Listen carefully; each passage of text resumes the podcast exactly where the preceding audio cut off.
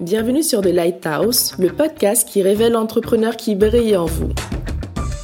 La gardienne du phare, c'est moi, Doria Dassien, passionnée d'entrepreneuriat et de développement personnel. À travers ce podcast, je vous invite à rencontrer des hommes et des femmes d'action qui entreprennent leur vie en partageant dans divers domaines leurs dons, leurs talents, leurs compétences, leur savoir-faire. Un peu de leur lumière chaque jour autour d'eux. Ils nous transmettront à travers la réalité de leur parcours et de leurs expériences les clés de leur succès. J'espère que leur témoignage vous donnera l'envie de croire en vous afin de mener à bien vos projets. Vous écoutez The Lighthouse Ça commence maintenant. Dans l'épisode du jour, je suis contente de recevoir une jeune slasheuse pleine d'ambition. Elle s'appelle Lina Cham, elle est écrivaine, mais plus largement artiste et coach en savoir-être. Sa passion pour l'art l'a emmenée à faire une école d'art, puis de commerce. Son parcours l'a menée à se questionner sur des sujets qui nous concernent tous de près ou de loin. Aujourd'hui, elle intervient dans des établissements scolaires, mais aussi auprès des entrepreneurs. Nous aborderons avec elle comment elle s'est lancée dans toutes ces activités, de son questionnement qui l'a emmenée à la publication de son premier roman en auto-édition, L'autre visage, on parlera également d'épanouissement personnel, de comment surmonter ses peurs et passer à l'action et d'autres sujets super sympas. Bonne écoute Ina, bienvenue. Merci à toi, Daria. Merci d'avoir accepté mon invitation. Comment vas-tu? Bah écoute, ça va super. Je suis ravie d'être là ouais. pour euh, ce podcast. Est-ce que tu peux nous parler de qui est Lina Cham? Alors, euh, Lina, c'est avant tout... écoute, c'est un peu un mélange entre, euh, je dirais, de la spontanéité, beaucoup d'ambition, euh, du boulot et de la créativité. Génial. J'ai un peu une âme d'artiste, c'est-à-dire que hum, vraiment depuis que je suis petite, je suis passionnée par l'art. Euh, j'ai exploité euh, plein de styles différents. Enfin, vraiment, c'est quelque chose qui est resté euh, en moi. Euh, je viens du, bah, j'ai passé mon enfance dans le 95, après dans le 18e. Donc je fais beaucoup référence au, au 18e, c'est là que j'ai grandi. Je me suis lancée direct dans mes études artistiques. Comme je t'ai dit, c'était vraiment ma passion. Donc j'ai fait ça dès la seconde. Après j'ai fait euh, jusqu'en BTS, donc pendant 5 ans. Après euh, j'avais un peu un ras-le-bol euh, du milieu un peu euh, académisme, art académique, euh, etc. Et même j'avais envie de rajouter des cordes à mon arc, j'avais envie de pousser mes études loin, etc. Et donc après ça j'ai fait une licence pro commerce qui m'a permis en fait de basculer un peu plus dans le milieu commercial, d'avoir un peu les, les codes. J'avais choisi aussi des domaines où quand même euh, l'aspect un peu créativité était quand même présent, c'est-à-dire Mmh. le merchandising, après le marketing, euh, la communication. Et euh, après j'ai continué en école de commerce jusqu'en donc euh, di- euh, j'étais diplômée en, en 2017. Et, euh, et en parallèle de ça, j'ai fait plusieurs expériences professionnelles, tu sais, entre les alternances, les stages Mmh. et puis même euh, CDD, CDI, etc. Donc j'ai bossé beaucoup dans le commerce, j'ai été responsable adjointe de boutique, euh, vendeuse. Euh, après ça, j'ai fait des stages en- un peu dans le luxe, tu vois, dans différents domaines. Mhm. Et parce qu'en fait, j'avais, j'ai toujours eu ce truc de d'être curieuse, de découvrir. Dès qu'il y avait un domaine qui m'intéressait, euh, que j'avais envie de creuser, bah j'essayais de, tu vois, de, Mhm. de l'allier et ça tombait bah, parfois à pic. Euh, pareil, j'ai, j'ai été chef de produit junior dans, dans l'automobile, donc ça c'était en master. Et puis après, bah, après mes études, j'ai été consultante euh, marketing. D'accord. Voilà. Donc j'ai fait ça enfin sur du court terme, c'était vraiment une mission euh, assez intensive. Et après ça, j'ai eu le déclic euh, pour me lancer euh, du coup dans l'entrepreneuriat. Tu te définis en tant que slasheuse. C'est quoi être slasheuse? En fait, le terme euh, slasheuse, je l'ai découvert bah, justement euh, lors d'ateliers dans l'entrepreneuriat. Et en fait, c'est tout simplement quand tu as plusieurs activités qui euh, sont indéfinissables en un seul terme. Parce que moi, en l'occurrence, il y a la partie écriture, donc écrivaine. Mais à côté de ça, j'ai, euh, je déploie des activités euh, de type euh, atelier, enfin formation, développement créatif et de savoir-être. Et donc du coup, tu vois, c'est impossible lorsqu'on te demande de, de ce que tu fais dans la vie. Juste dire entrepreneur, c'est trop large. Dire je fais ça et ça, c'est des fois c'est trop c'est trop long. Tu vois. Donc le Mhm. juste milieu, c'est juste de dire je suis slasheuse. Ça a été quoi le déclic de, de se dire euh, j'ai fait beaucoup d'activités mais aujourd'hui j'ai envie d'être mon propre patron et de me lancer Mais en fait, le vrai vrai déclic, c'est vraiment quand t'es attentive à plein de signes. C'est-à-dire que, en fait, j'avais cette ambition de bosser dans une multinationale, tu vois, genre un peu le truc, euh, le cadre, euh, etc., euh, à l'international et tout. Et en fait, à côté de ça, j'avais toujours mon art, tu vois, qui, enfin, qui m'occupait pendant mon temps libre et qui restait quand même dans, dans un coin de ma tête. Mon roman, en l'occurrence, j'ai commencé à en parler à quelques potes et euh, qu'elles l'ont lu et elles, je savais qu'elles allaient me faire un vrai retour critique, tu vois, donc je savais si elles allaient pas aimer d'aller vraiment me le dire. Et quand j'ai vu vraiment le l'enthousiasme que, que ça a généré, c'est là où je me suis dit, ok, je vais pas laisser dans mon tiroir, il y a quelque chose à faire, tu vois. Et, euh, et en plus de ça, cette mission en fait elle était tellement intensive qu'à la fin je me suis vraiment questionnée tu vois à ce moment-là j'étais euh, ça faisait euh, quand même un petit moment que je commençais à me développer tu vois sur le développement personnel à m'auto-former etc et, euh, et je me suis dit ok maintenant t'as conscience de, de tes capacités qu'est-ce que t'as envie d'en faire? Tu vois c'est ça. Et du coup il y a toute la notion tu sais de peur où tu dis ouais est-ce que c'est le bon moment ou pas? Euh, est-ce que euh, je continue? Enfin c'est pas mieux la sécurité financière en cherchant du travail etc parce qu'il y a ça aussi tu vois quand, surtout quand t'es diplômé et que tu vois tes potes qui eux ils sont lancés dans la vie active et tout. Et en fait, il y avait un truc qui m'animait, c'est que bah quand j'ai fini cette mission, ça s'est fini pile au bon moment y a, je suis partie en road trip en Asie. C'était quoi cette mission là dont tu parles? La de conseil. Ah, euh, ouais. Donc euh, en, en, entreprise. Et euh, quand elle s'est terminée, là j'ai eu un déclic avec une pote. On est parti en road trip en Asie pour, euh, tu vois, un peu euh, s'aérer l'esprit. Et même, euh, enfin, ça faisait longtemps qu'on, même, tu vois, voyager. C'est, ça peut paraître bête, tu vois, mais même partir en road trip pour le coup parce que c'est vraiment quitter sa zone de confort. Et, euh, et ça pour le coup ça a vraiment été le lancement. Après ça quand je suis revenue ça m'a mis les idées au clair. Mm. je me dis ok là maintenant j'attaque. Ça t'a euh, changé ça t'a ouvert l'esprit? ça ça m'a surtout fait du bien. Tu sors de ta zone de confort il y a la zone de peur puis après finalement tu découvres en fait des, des capacités des, des connaissances sur mm. toi-même. Ça c'est un vrai euh, apprentissage en fait. Et en plus quand tu pars à l'autre bout du monde du coup, ça te fait prendre du recul parce que forcément, quand tu viens de Paris, etc., t'es un peu la tête dans le guidon. Tu t'en rends pas toujours compte. Et, euh, le fait d'avoir fait ça, ça m'a permis de prendre du un, certain recul et me dire, ok, qu'est-ce qui est vraiment important pour moi?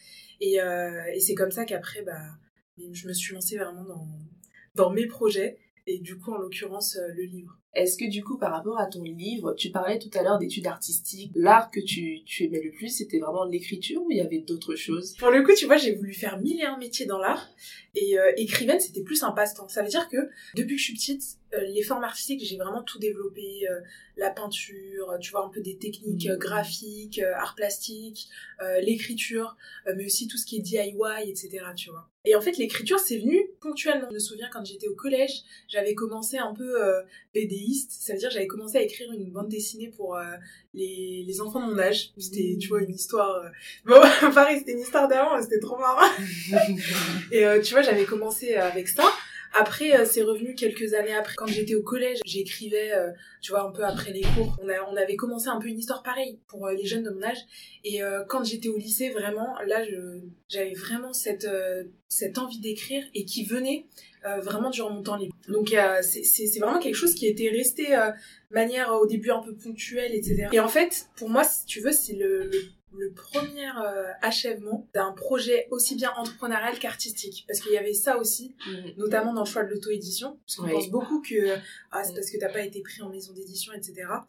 Et en vrai, pour moi, si tu veux, c'était vraiment le fait de me lancer euh, en auto-édition, c'était vraiment l'opportunité d'aboutir à un projet artistique seul, Totalement. tu vois, d'aller vraiment au bout d'un truc euh, et que ce soit vraiment le reflet de, de ce que je voulais, quoi. Donc, euh, ouais, et du coup, tu parlais d'auto-édition, donc quelles ont été les étapes à suivre, euh, bah en fait déjà ce qu'il faut savoir c'est que les maisons d'édition au début tu vois genre j'hésitais. La plupart des gens qui veulent écrire ils hésitent un peu. Puisqu'ils se disent bon maison d'édition moi tu vois c'est une sécurité tu t'occupes vraiment que de la phase d'écriture donc t'es vraiment plongé que dans ta méthodologie dans, dans, dans ton écriture pure alors que l'auto-édition, vraiment, bah, pour le coup, c'est vraiment comme un chef d'entreprise. C'est-à-dire tu dois être à l'affût sur tous les points. La partie juridique, t'assurer que ton œuvre soit protégée, euh, qu'elle respecte, euh, tu vois, les, les, règles, etc.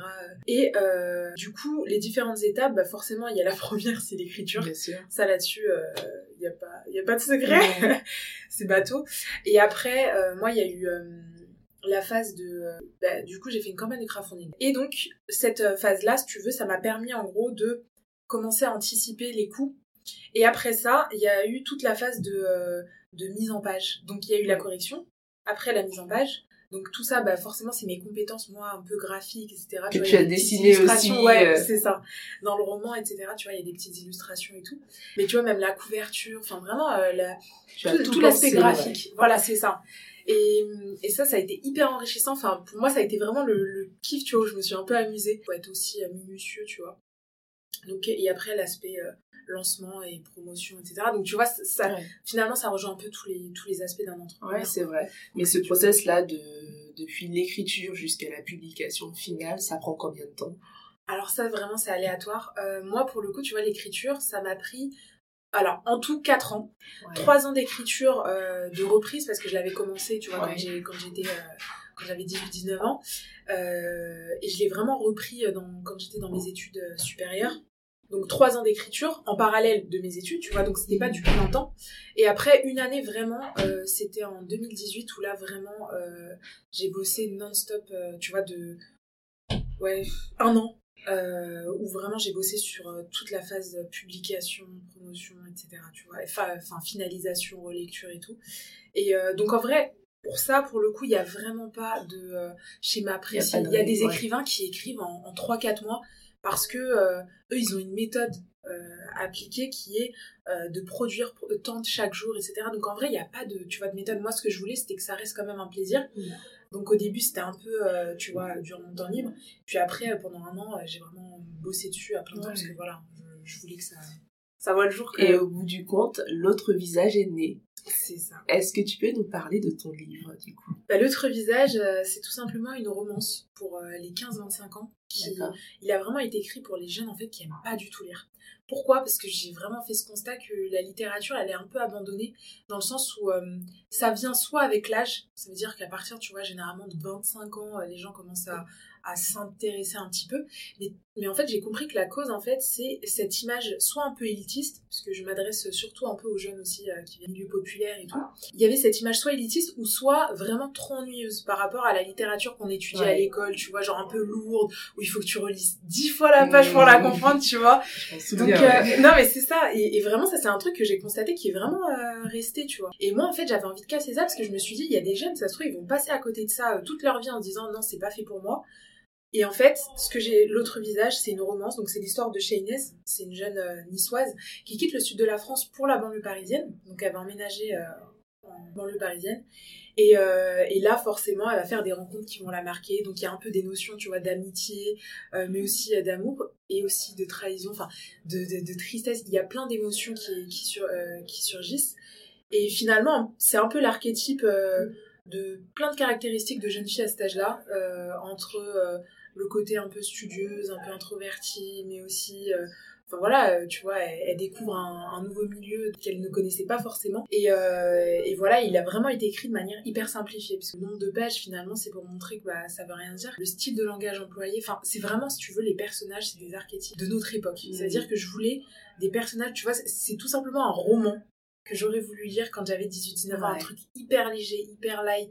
Tu vois que tu lis bah vraiment juste histoire de mm. l'esprit un peu comme quand tu regardes une série Netflix. Comment ont réagi tes amis quand tu as sorti ce livre? Euh, Bah alors du coup ils le savaient un peu en amont avant qu'il sorte, euh, mais tu vois le, premier truc ça a été quand j'en ai parlé à mes à mes potes. Tu sais au début t'oses pas trop parce que forcément c'est un truc que tu produis etc. Imagine on dit c'est nul. ça c'était une défaite tu vois que j'avais à l'époque et en fait aujourd'hui bah je le dis honnêtement je enfin je suis pas du tout, j'ai pas du tout la crainte de critiques négatives ou quoi que ce soit parce que j'ai tellement pris de recul et, et je sais tellement pourquoi mmh. j'ai produit ce livre là que aujourd'hui bah voilà enfin si on dit j'ai pas aimé et que les gens m'expliquent pourquoi ça ça m'affecte pas tout le monde n'a pas la même perception et c'est ça mmh. aussi la magie de la lecture tu vois c'est ça à double tranchant c'est que finalement chacun interprète à mmh. sa manière s'approprie l'histoire et en fait c'est quand j'ai vu, tu vois, genre je m'attendais vraiment pas à ça, leur réaction ultra positive. Euh, tu vois, moi genre limite j'étais là, mais euh, non mais tu peux me dire, hein, t'as pas aimé, tu vois. Dis-moi la vérité. On est pas tués quand même. et en fait, pas du tout. Et donc là, ça m'a ça m'a encouragée. Je me suis dit, ok, au pire t'as quoi à perdre quoi. Et euh, et c'est là où j'ai commencé. Et quand j'ai fait la campagne de crowdfunding, c'est là où j'ai vu un peu la réceptivité, parce que vraiment là pour le coup t'es obligé de solliciter vraiment tout ton réseau. Et, euh, et j'ai vu vraiment les, les encouragements et, euh, et, vraiment le soutien. Mm. Et c'est là où je me suis dit, mais en fait, euh, les peurs, mais il faut les affronter.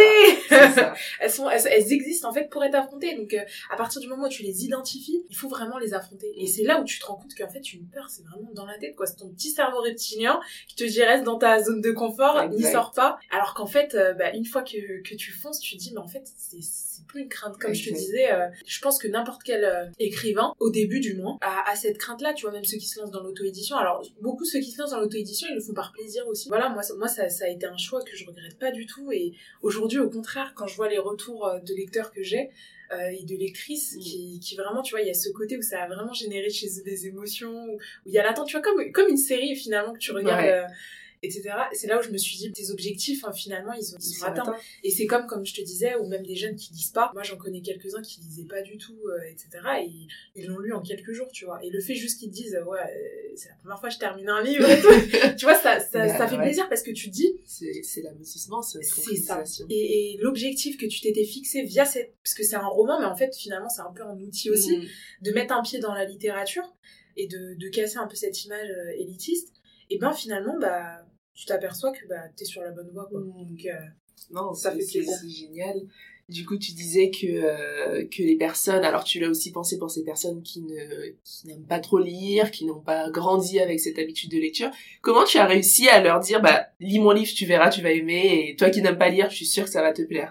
Mais je l'ai un peu présenté comme ouais, c'est ça. Non, en fait, euh, c'est, c'est, il y a, y a plusieurs choses. Je pense qu'il y a, à la fois euh, ce côté un peu identification parce que comme je l'ai dit l'autre visage la différence par rapport euh, aux romans ce qu'on a l'habitude de voir c'est que bah c'est pas euh, dans le à New York ça se passe pas tu vois genre à Tokyo mmh. c'est pas tu vois Elise etc c'est vraiment en fait j'ai créé des personnages même s'il y a de la fiction un peu dedans aussi parce qu'il y a du réalisme mais c'est pas que ça il y a aussi de la fiction. Ces personnages finalement ou les situations ça peut faire écho à la vraie vie tu vois. Et donc du coup à ce moment-là, c'est ce qui fait que c'est hyper immersif et que les jeunes peuvent s'y retrouver. Et je pense que ce qui leur a parlé, ce qui a fait, c'est soit par rapport à l'identification, mm. tu vois, le fait que bah, c'est une jeune comme eux finalement qui, euh, qui a écrit un livre pour eux, tu vois. Enfin, au début, tu vois, c'était vraiment un plaisir aussi hein, d'écrire. Mais, euh, mais après, ça s'est vraiment ficelé en me disant, ça serait bien qu'il y ait aussi un impact euh, extérieur positif, tu vois. Et c'est là où quand j'ai identifié ça, je me suis dit, ok, faisons d'une pierre deux coups et bim. Et, euh, et donc je pense qu'il y a, il y a cette notion d'identification. Et, euh, et en fait, quand ils ouvrent et qu'ils voient le langage qui est en fait finalement le langage un peu parlé de notre époque, et qu'ils emploient. Et donc je pense qu'il y a, il y a un peu, c'est un peu, tu vois, un mythe de mm. tout. Finalement, chacun il trouve son compte. Et ce qui fait que chez, chez certains, bah, ça, ça génère un déclic et ils disent, bon, ok, vas-y. On y va. voilà, je vais le lire. Ce, ce livre, donc ça a été le point de départ aussi de, de la suite de tes projets entrepreneuriaux parce que du coup, tu parlais euh, de tes actions dans des établissements. Mm. Est-ce que c'est euh, quelque chose qui a appuyé ce fait-là euh, de vouloir intervenir auprès des jeunes, de leur communiquer un message? Qu'est-ce qui a engendré tout ça? Est-ce que c'est l'écriture de ton livre ou c'était déjà, ça existait déjà Non, ça existait. Alors en fait, tu vois, en parallèle du roman, j'avais justement développé le projet de programme du programme potentiel et avenir à destination des établissements scolaires. Parce que ça, justement, vu tu vois, je m'intéressais beaucoup. En fait, je me suis beaucoup auto-formée. Et j'ai, enfin, forcément aussi, t'apprends beaucoup aussi euh, via l'expérience de vie. Euh, et je suis quelqu'un de très observatrice. Donc, du coup, ça m'a permis d'apprendre beaucoup. En fait, c'est un peu un combiné de tout ça. Et je me suis rendu compte qu'il y avait vraiment des, des problématiques qui persistaient depuis des années et des années. Enfin, moi, depuis que je suis au collège et encore aujourd'hui, il y a toujours les mêmes problématiques quand on est à l'école, etc. Et en creusant et en, tu vois, en faisant un peu une introspection, en essayant de comprendre, en, en pareil m'auto-formant, je me dis, mais en fait, ce qui manque aujourd'hui à l'école, c'est ce qu'on nous apprend pas, c'est ce qu'on, tu vois, ce que toi, par exemple, tu développes ou moi je développe euh, autodidacte, c'est-à-dire vraiment cette notion de savoir-être, de euh, développement personnel, mais, mais c'est vraiment ces, ces, codes de savoir-être et de connaissance de soi qui manquaient, et encore plus quand tu viens d'un milieu populaire, parce que je me suis rendu compte que par, euh, tu vois, avec... c'est comme une course, tu vois, on part avec 500 mètres de retard. Mais je suis quelqu'un de très optimiste, et le truc que j'ai constaté, c'est qu'on a aussi des qualités. C'est la débrouillardise et c'est plein d'autres qualités qui fait que plus on va être déterminé, on va être ambitieux et on va y aller, bah, plus on va apprendre sur nous-mêmes et tu vois c'est ce qui va nous rendre euh, avec conviction. Enfin je sais pas si tu vois ce que je veux dire mais du coup ce programme là à destination des établissements je l'ai développé entre guillemets en parallèle. Mm. ça veut dire que ça venait un peu ponctuellement. L'année où j'ai où j'ai sorti le livre ça a été une année où euh, j'ai testé tu vois dans deux établissements par opportunité cet atelier donc tu vois le format etc et en fait quand j'ai vu chez certains l'impact que ça avait mm. je me dis mais je suis sur la bonne voie tu vois. Et c'est ça qui m'a confortée. Et donc après ça j'ai essayé de, de le déployer mais après c'est vrai que le l'éducation nationale, etc. C'est très difficile parce que c'est très rigide, etc. Et, et donc là, aujourd'hui, je suis un peu en phase déploiement encore à essayer de l'instaurer dans des établissements scolaires, dans des lycées notamment, parce que c'est un, un peu l'âge commence à développer leur réflexion et pour les amener vraiment à se développer, etc. Et aussi un peu collège. Tu leur apprends quoi dans les ateliers? Alors les ateliers, il y a plusieurs phases. Il y a le partage de parcours pour leur permettre vraiment de s'identifier et de se rendre compte que bah, finalement chacun décide véritablement de ce qu'il veut faire dans la vie, pas par contrainte, mais vraiment par choix. Le partage de parcours, c'est-à-dire que chacun parle de son parcours, de son histoire? Alors non, c'est en fait moi mon partage ah, de, mon parcours, en expliquant un peu par les différentes phases par lesquelles je suis passée, parce que pareil, l'orientation scolaire, tu vois, il y a eu des moments un peu de doute, ou bah forcément quand t'as pas les écoles que tu veux, ce genre de choses, tu vois, donc c'est, des, c'est des petits cheminements, mais c'est des petits trucs qui leur montrent que bah finalement ça m'a pas empêché euh, d'aller jusqu'au master, de faire ce que j'avais envie de faire, et, euh, et de me lancer dans mes projets. Donc tu vois, c'est plein d'aspects comme ça qui leur permettent justement de s'identifier. Et après, j'ai développé en gros des exercices. Alors c'est des exercices collectifs, d'autres individuels qui permettent la réflexion sur soi et sur les autres. Il y a des questionnements. Et c'est vraiment en fait une opportunité de d'essayer de, de remettre les bases parce que je suis convaincue que toutes les problématiques qui existent autour de, euh, du décrochage scolaire, la désorientation, même des formes de violence qui existent, parce que le harcèlement scolaire aussi c'est un truc qui, euh, qui est vachement présent. Hein. Et tout ça, ça a des causes en fait. Tu vois, les jeunes à cet âge-là, ils se, ils se cherchent et euh, il y en a beaucoup qui vont se chercher à l'extérieur et donc ils vont se manifester de la mauvaise manière. Mm. Mais l'idée, c'est vraiment euh, le, cette notion de savoir-être. Moi, je parle beaucoup de savoir-être parce que l'école, ça nous enseigne le savoir. On apprend un peu aussi le savoir-faire, mais le savoir-être, c'est hyper important parce que si tu te connais pas, tu peux pas avoir conscience finalement du potentiel qui est en toi et de comment tu peux euh, bah, finalement créer plein de choses autour de toi, tu vois. Non, mais c'est vraiment super intéressant ce que tu dis parce que c'est un constat aujourd'hui qu'on fait tous, hein, même en tant qu'entrepreneur, des personnes qui veulent se lancer, c'est justement aussi qu'ils recherchent un peu ce qu'ils n'ont pas appris à l'école et euh, qu'ils ont envie euh, d'expérimenter ce genre de choses. Et je pense que c'est quelque chose qui manque dans les établissements scolaires. Donc c'est vraiment top que tu puisses le faire euh, et apporter ta pierre à l'édifice. Tu disais que c'était un peu difficile dans le dans l'éducation nationale d'apporter ça. Quelles sont les difficultés que tu rencontres? En fait, ce qu'il faut ce qu'il faut comprendre, c'est que le système scolaire, il est vachement figé. Ça veut dire que quand tu es un acteur extérieur, c'est un peu basé, tu vois, moi, sur des constats que j'ai faits, c'est quelque chose de nouveau. Ça veut dire qu'ils connaissent pas finalement l'impact que ça peut avoir. Et donc, du coup, c'est un peu ce schéma de qui a beaucoup aussi en France, et moi qui, qui commence à... Des fois, c'est un peu relou quand même. Hein. tu vois, quand tu vois par rapport au schéma américain qui sont vraiment ouverts à l'innovation et à l'envie bah, de finalement de tester, tu vois. Et c'est comme ça aussi que, enfin, tu vois, c'est comme un scientifique finalement. C'est t'observes, tu fais des constats, t'expérimentes, et c'est là où tu vois l'impact que ça a, le positif ou négatif. Et après, tu réajustes. Et en fait, le problème, c'est qu'aujourd'hui, en France, c'est vachement figé. Que ce soit en entreprise ou finalement à l'école, c'est que euh, on a un cadre. On respecte ce cadre. Mais sauf qu'en restant comme ça, tu peux pas attendre des, des impacts euh, changeants. Quand t'es un acteur extérieur, il se dit bon, ok, elle a un programme, euh, mais tu tapes directement auprès des écoles ou tu vas plus auprès du ministère de l'Éducation eh ben, J'ai fait les deux. Alors euh, j'avais un contact au ministère de l'Éducation, justement j'avais échangé avec elle et euh, elle, elle m'avait dit en fait pour vraiment taper plus haut, il faut vraiment tu vois que je puisse limite avoir une étude euh, quantifiable. Ah C'est-à-dire en gros de le tester dans je pense en fait l'idéal été de le tester sur aller d'un trimestre à un an pour montrer l'impact que ça peut avoir pour qu'après, au ministère de l'Éducation nationale, ils puissent essayer de l'instaurer, tu vois. Et j'ai essayé l'inverse, c'est-à-dire euh, taper aux petites portes, mm. sauf que ça, à la fois, c'est très long. Euh, je pensais que c'était le meilleur moyen, mm. mais le souci, c'est que... Comme tu risques d'intervenir dans des écoles, euh, des ateliers et tout, c'est... C'est pas évident. Ah moi, moi, là, justement, les ateliers tests, c'était par, par opportunité. Une fois, c'était à une journée euh, entrepreneuriale féminin où j'avais pitché. Et j'avais dit bah, justement euh, que je recherchais des établissements qui pourraient être intéressés. J'étais tombée sur une prof hyper sympa qui était vivement intéressée.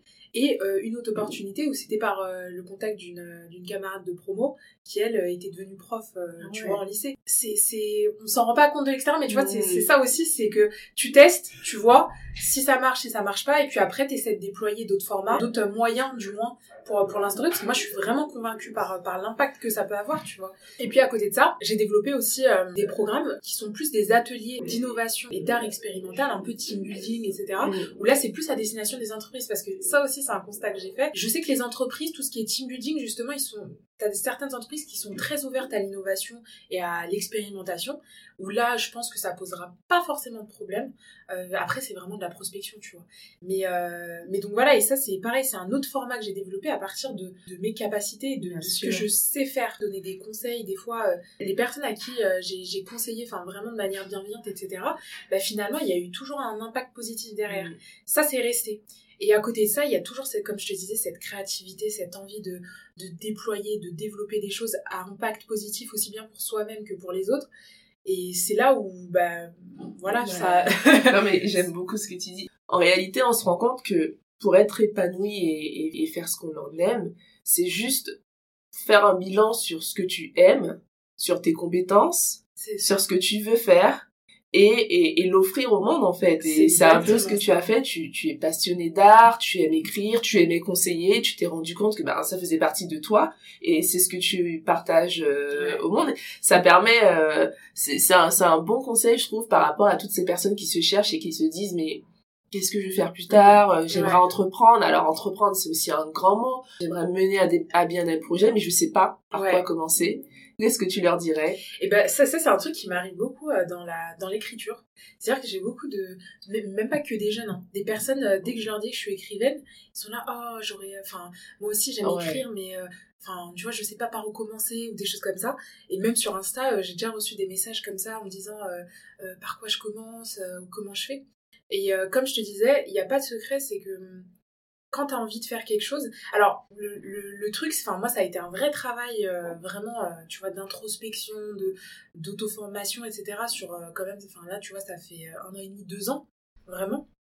Donc ça m'a permis aujourd'hui de vraiment savoir dans quoi je suis vraiment douée et ce que je peux vraiment apporter. Après, les bases, c'est tout simplement, tu vois, ça ressemble un peu là ce que tu disais, ce que je veux faire, etc. Finalement, c'est ta mission de vie, des choses comme ça. Donc ça ressemble un peu à l'ikigai. Je sais pas si ça te parle. C'est vraiment, tu vois, la mission, la mission de vie. Et, euh, et, et, vraiment, en fait, c'est tout simplement de, de faire cette, euh, cette introspection, de se questionner, de, de, de visualiser finalement quelles ont été les choses sur lesquelles euh, on a eu des facilités et qu'on a vraiment aimé faire, tu vois. Et, euh, et après, bon, il y a eu plein, plein de... Enfin, moi, j'ai vraiment fait ça, tu vois, j'ai essayé de déployer ça, tu vois, c'est comme la notion de confiance et d'estime de soi, c'est quelque chose qui se travaille sur vraiment du long terme. C'est-à-dire qu'au début, t'as pas forcément les codes, etc. Mm. T'apprends par toi-même, et puis après, t'appliques, t'appliques, t'appliques. Mais le vrai secret, finalement, le truc que j'ai compris, c'est que tu peux avoir mille et une idées.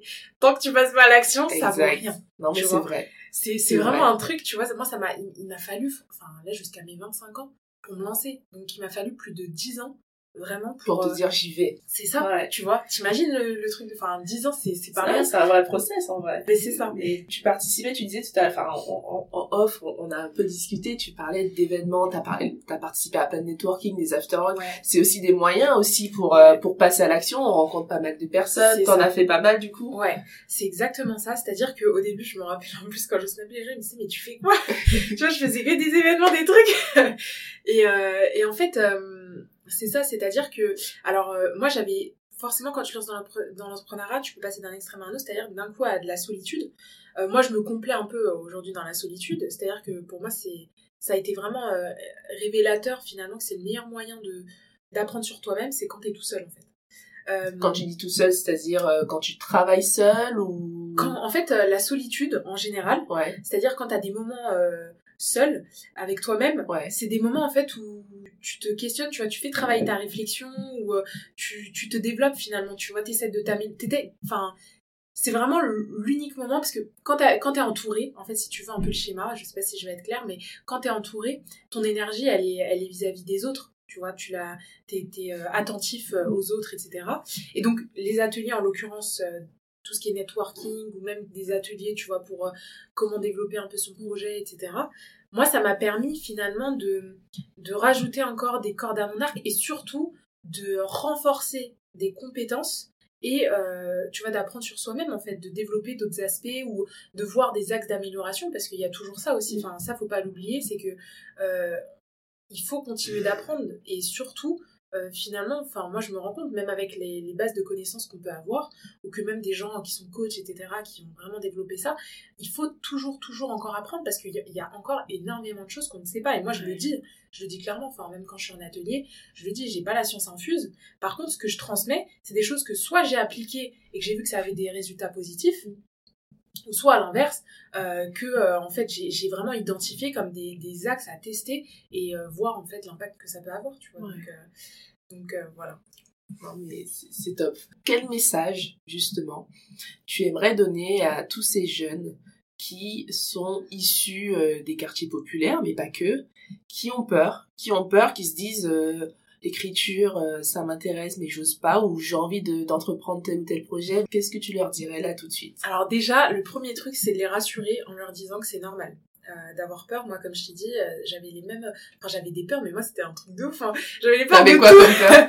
Mais en fait avant de me lancer dans l'entrepreneuriat t'as la peur de l'échec en fait avant ce projet là j'avais déjà euh, intégré tu sais, l'incubateur de mon ancienne école de commerce et là j'avais voulu développer un, pro- un premier projet qui n'a pas vu le jour là pour moi c'était l'échec Ouais. tu vois? Et en fait, c'est là où j'ai appris, je me suis dit non, non, non, en fait. Moi, j'ai vraiment la- le mindset à l'américaine, c'est-à-dire, quand tu penses que c'est un échec, c'est que tu as quelque chose à retenir de ça, et qu'au contraire, après, tu ne reproduiras pas la même erreur. Et en fait, un échec en France, c'est cette image de, euh, t'as pas obtenu le résultat que c'est tu voulais, donc c'est fichu.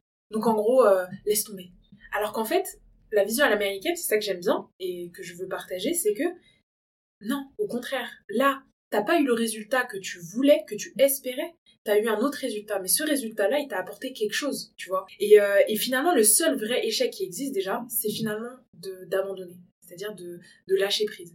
Et euh, enfin, c'est même pas de lâcher prise, c'est de lâcher tout court en fait, parce que ça, c'est un truc aussi qui qui va exister parce que l'entrepreneuriat on voit beaucoup bah même là tu vois les aspects un peu positifs et tout mais il y a des aspects enfin moi de il y a eu des remises en question ou même tu vois euh, je me disais euh, les établissements scolaires au bout d'un moment euh, tu vois ça ça, avance pas ouais. c'est compliqué tu vois alors que et euh, du coup il y a un moment donné tu te dis est-ce que c'est pas mieux que je passe à autre chose?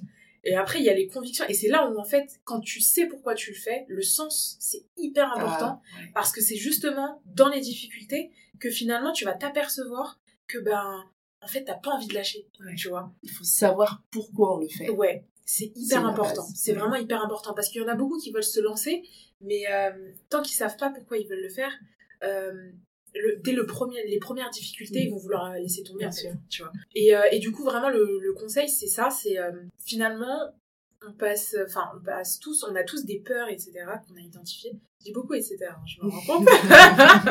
Parce que je pense qu'il y a beaucoup de choses à dire, mais tu vois, pour pas m'étaler. Euh, c'est normal d'avoir peur.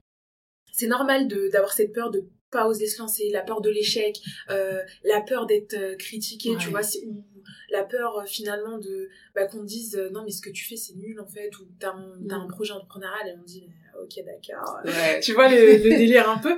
Et euh, finalement, c'est de se dire, euh, identifie tes peurs et affronte-les. C'est-à-dire, c'est- je sais que c'est plus facile à dire qu'à faire, puisque je suis passée par là, mais vraiment, c'est une fois que tu te lances, que tu fonces.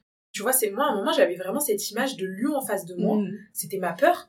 Et en fait, à un moment donné, je me disais, non, fonce. mm, mm. Parce que si tu fonces pas, tu vas, tu vas rester au même stade. Totalement. Et si tu fonces, ok, tu prends des risques, mais tu sais pas ce que ça, ça non, peut t'apporter, tu vois. Et on pense toujours, euh, moi comme je l'ai déjà dit, et je le dis souvent, c'est on pense toujours au scénario du pire et pas au scénario du meilleur. Et en fait, pense, enfin moi ce qui m'a animé, c'est que je me disais, imagine le jour où t'as des lecteurs que tu ne connais pas, qui ont ce livre entre les mains, ou les ateliers. Moi quand j'ai vu les résultats euh, par rapport tu au bilan d'évaluation, les, les commentaires euh, des, des jeunes, euh, leurs mots, etc., moi ça m'a ça m'a touché. tu as surtout, senti que ça, Ouais, ça les a tu impactés. c'est ça, en fait, il y, avait des jeunes qui le savaient déjà, enfin qui connaissaient un peu déjà ça, donc je me disais, bon, tant mieux pour eux, tu vois, ça veut dire qu'ils sont déjà dans cette démarche-là, mais il y en avait d'autres qui n'avaient pas du tout ces codes-là. Mhm. Ces codes que, bah, finalement, euh, les outils un peu que, que je souhaite transmettre. Et, euh, et, et le fait de, de voir que ça, ça leur a fait du bien à minima, je me dis, mais en fait, c'est que du positif. Et c'est là où tu te rends compte, voilà, que les peurs, en fait, c'est fait pour être affronté. Même encore aujourd'hui, je dois, je dois avoir des peurs. Alors, je pense que je les ai, tu vois, j'ai vraiment, euh, T'en as affronté pas mal, Ouais, non, je te promets. mais il t'en reste encore. il y en a toujours, tu vois, parce qu'après c'est vraiment le cerveau reptilien, la survie, etc. Tu vois, voilà, c'est ça. Donc il faut pas, il faut pas avoir peur. Et après, le truc, comme je l'ai dit, c'est que tu peux avoir mille et une idées qui peuvent être très très bonnes. Et même, il y en a certaines qui peuvent paraître nulles, mais en fait, il y a vraiment pas de schéma fixe. Mais ce qui va faire la différence, c'est le passage à l'action. Et moi, tu vois, ça, c'est un truc sur lequel j'ai énormément travaillé. Parce que, comme je t'ai dit, pendant dix ans, à cause des peurs, des croyances limitantes, euh, tu vois, le fait de me, enfin, de me dire j'avais pas de réseau, mm. j'avais pas de contact dans tel milieu, donc je sais pas si ce que je fais c'est, c'est bien ou tu vois, c'est évaluable.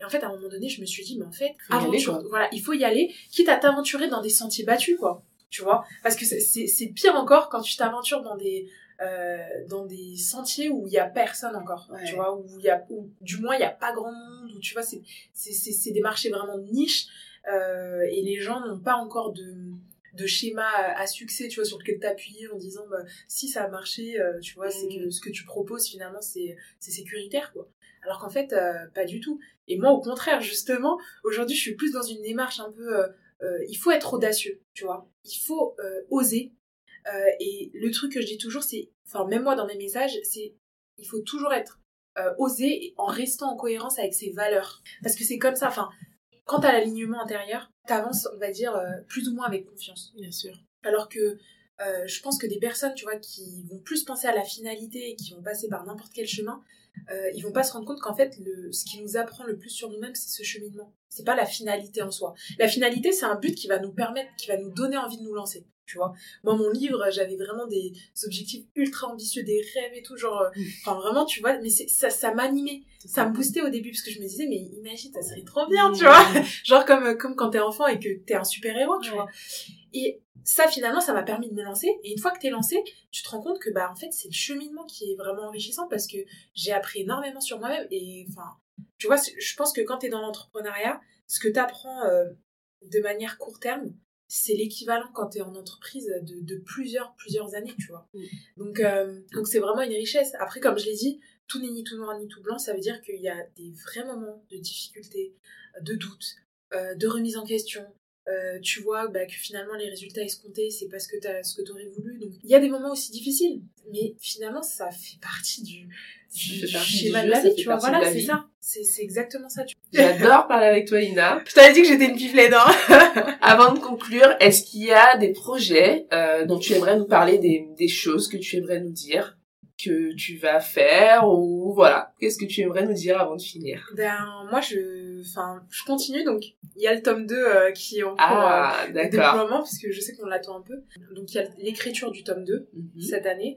Il y a le déploiement de mes ateliers. Je ne lâche pas avec les établissements scolaires parce que je suis vraiment convaincue par ça. Mais à côté de ça euh, pour les entreprises pareil. Là c'est en phase de développement donc voilà, je pense que ça peut, ça peut être un vrai plus du coup pour, pour les entreprises qui veulent vraiment euh, impliquer leurs employés et créer vraiment une synergie positive. Euh, donc voilà, euh, vraiment, moi en tout cas j'étais ravie d'échanger avec toi Doria. Eh ben, merci beaucoup Lina, merci pour ton intervention. Je t'en prie. Et avec grand plaisir. À très bientôt. Lina est une femme pétillante et pleine de vie. Comme vous avez pu le constater, nous avons passé un super moment et le temps a filé. J'espère que sa spontanéité, son dynamisme vous ont donné envie de passer à l'action pour réaliser vos projets de vie. Si vous évoluez auprès des jeunes ou que vous êtes entrepreneur, n'hésitez pas à la solliciter afin qu'elle leur transmette son expérience et vous accompagne dans vos projets. Son livre, L'autre visage, est disponible sur son site internet linacham.com que je vous mets également en barre d'infos. The Lighthouse est publié chaque semaine. Aussi, si vous aimez ce podcast, soutenez-le en le partageant autour de vous et en laissant un avis 5 étoiles sur la plateforme de votre choix. Vous pouvez aussi suivre The Lighthouse Podcast sur Instagram et vous y retrouverez tout plein d'actualités intéressantes. D'ici la semaine prochaine, prenez soin de vous.